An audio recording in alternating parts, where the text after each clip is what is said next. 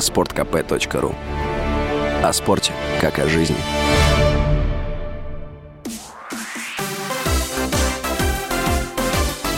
Новости спорта.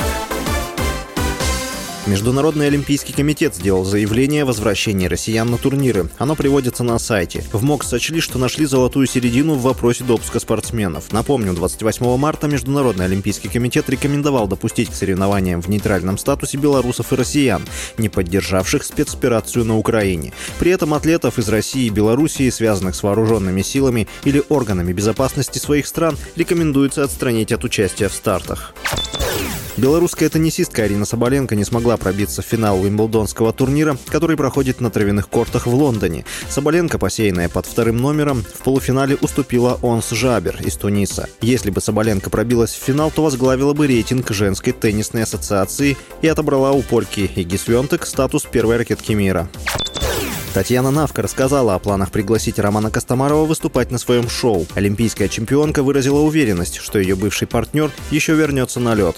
Костомаров в паре с Навкой завоевал золото Олимпийских игр 2006 года в Турине в танцах на льду. Также дуэт дважды побеждал на чемпионатах мира, трижды на чемпионатах Европы. Костомарова 10 января госпитализировали в коммунарку из-за тотального вирусного бактериального поражения легких. Он перенес несколько ампутаций на руках и ногах. 6 июля 46-летнего фигуриста вы выписали из больницы. С вами был Василий Воронин. Больше спортивных новостей читайте на сайте sportkp.ru